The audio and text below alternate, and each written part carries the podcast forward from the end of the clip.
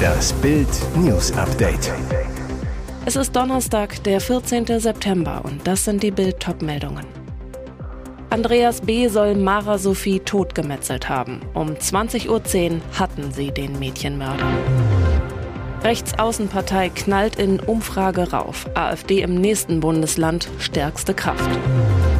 Was ist denn da wieder im Busch? Yvonne Wölke im Urlaub mit Ex-Ehemann. Andreas B. soll Mara Sophie totgemetzelt haben. Um 20.10 Uhr hatten sie den Mädchenmörder. Er lebt als Schweinebauer. Jetzt die Festnahme auf der Flucht. Hannover. Es war eine kurze Jagd auf den Mann, der Schülerin Mara Sophie 17 erstochen und eine weitere Frau 30 schwer verletzt haben soll. Jetzt ist Andreas B 42 gefasst. Die Fahndung nach dem Schweinebauer lief auf Hochtouren. Die Mordkommission veröffentlichte sein Foto, durchsuchte das Bauernhaus seiner Familie und fahndete nach seinem grauen VW Turan. Gestern Abend dann der Erfolg. Gegen 19 Uhr wurde der Pkw an der A7 bei Schwarmstedt in Niedersachsen verlassen entdeckt. Ein Großaufgebot an Polizisten suchte nach B und fasste ihn um 20.10 Uhr. B ließ sich widerstandslos festnehmen. Er soll ein eiskalter Killer sein. Zuletzt soll er zwei Frauen angefallen haben. Die erste Tat geschah an einem Feldweg bei Kirchdorf in Niedersachsen, 2300 Einwohner. Am Sonntagnachmittag drehte Mara Sophie eine Runde mit Inlineskates. Abends entdeckte ein Radfahrer ihre Leiche. Sie lag am Rande eines Maisfelds im Graben. Die zweite Tat ereignete sich auf dem Parkplatz der McDonalds-Filiale in Solingen, nur zehn Kilometer entfernt.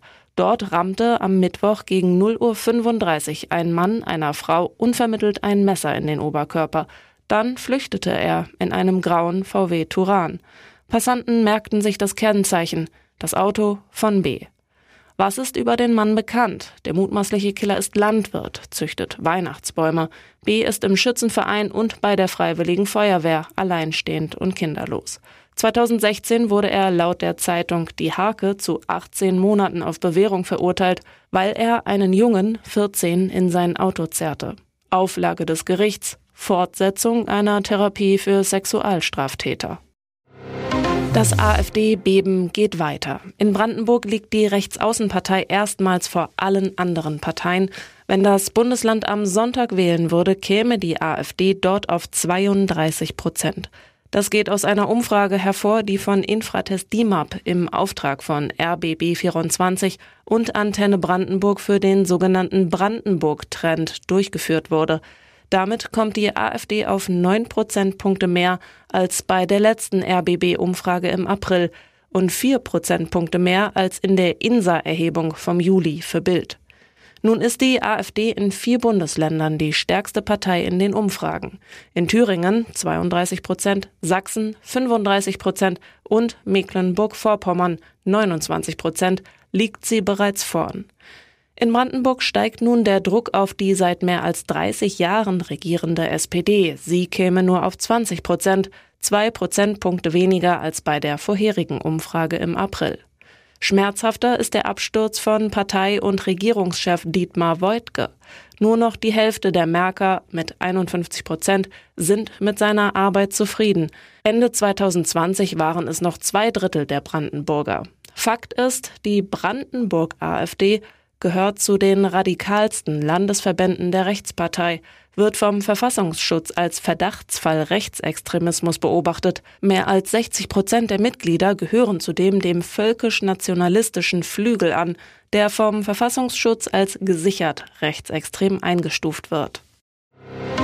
Plot-Twist im Liebeshickhack um Peter Klein und Yvonne Wölke. Erst vor wenigen Wochen machte ihres Kleins noch Ehemann Peter Klein Yvonne Wölke ein erneutes Liebesgeständnis. Dann besuchte ihn seine angebetete Yvonne sogar auf seiner Finca auf Mallorca. Pärchen Schnappschüsse inklusive. Jetzt das. Die ehemalige Miss Germany ist im Urlaub in Saalbach Hinterglemm in Österreich. Nicht mit Peter, sondern mit einem anderen Mann, der ihr viel bedeutet, Ehemann Stefan K. In ihrer Instagram-Story filmt sich Yvonne beim Wandern in den Alpen. Cap, Sonnenbrille, Pulli um den Hals, unter anderem mit dabei Busenfreundin Michaela Schäfer. Die war es auch, die zwei Gruppenfotos der Wandertruppe in ihrer Instagram-Story gepostet hat. Ihre 466.000 Follower sehen es sofort. Das ist doch noch Ehemann Stefan K., der da rechts seine Hand an Yvonne Wölkes Arm legt. Sehr ähnlich sieht das aus. Jetzt sagt Yvonne zu Bild, ich habe nie behauptet, dass mein Mann und ich auseinander sind. Er hat das auch nie gesagt. Bislang behauptet das immer nur Iris. Alles, was Frau Klein erzählt über Peter Klein, meinen Mann und mich, ist gelogen. Mein Mann und ich sind nicht getrennt und wir waren auch nie getrennt. Auch mit Peter sei sie nie zusammen gewesen, da sie ja mit ihrem Mann zusammen sei. Die ganze Thematik ist für unsere Beziehung nicht einfach. Wir versuchen unsere Ehe zu retten.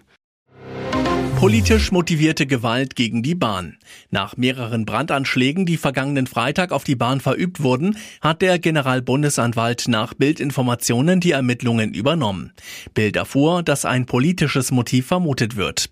Eine linke Gruppierung hatte sich zuvor in einem Bekennerschreiben zu der Tat bekannt. Hintergrund? In der Nacht zu Freitag brannte es an drei Stromtrassen der Deutschen Bahn im Hamburger Stadtgebiet. Der Bahnverkehr zwischen Berlin und Hamburg stand zwischenzeitlich still, war war bis Samstag eingeschränkt. Bundesinnenministerin Nancy Faeser kündigte nach den Anschlägen weitere Sicherheitsmaßnahmen bei der Bahn an, sagte zu Bild, wer die Täter waren, wird mit Hochdruck ermittelt und klar ist nicht erst seit dieser Tat, wir müssen unsere Bahninfrastruktur noch besser schützen. Daher verstärken wir die Videoüberwachung. Bis nächstes Jahr erhöhen wir die Zahl der Kameras an Bahnanlagen von 9000 auf 11.000. Der Restaurantbesitzer bemerkte den strengen Geruch und doch tischte er seinen Gästen die tödliche Gammelspeise auf. Im französischen Bordeaux ist eine Frau gestorben, nachdem sie verdorbene Sardinen gegessen hat. Zwölf weitere Menschen werden derzeit wegen einer Lebensmittelvergiftung behandelt. Das teilte die französische Gesundheitsbehörde am Dienstagabend mit. Unter den Vergifteten war auch ein Tourist aus Deutschland, hieß es weiter. Er sei inzwischen in seine Heimat zurückgefahren, ihm gehe es gut, sagte der Arzt Benjamin Clouseau vom Krankenhaus in Bordeaux. Die weiteren Betroffenen stammen den Angaben zufolge aus Kanada, Irland und den USA.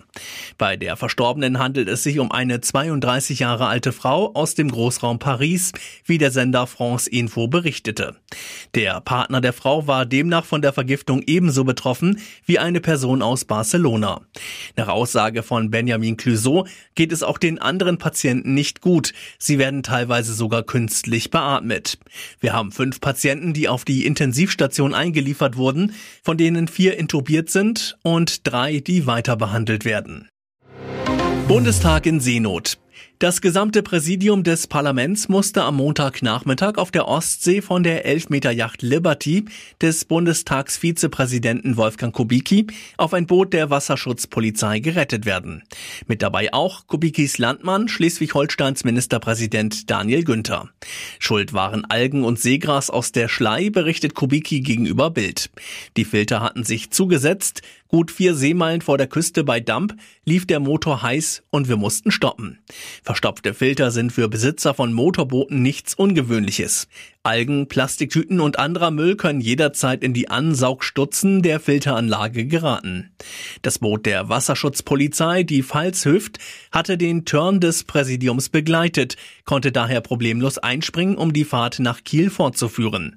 Bei geringem Wellengang steuerte Kubicki seine Liberty neben das Polizeiboot, legte an und setzte seine Bundestagskollegen an Bord der Pfalz Hüft ab. Kubicki, das alles geschah gegen 13.45 Uhr. Den Termin in Kiel um 15.15 Uhr haben alle mit ein wenig Verspätung wahrnehmen können.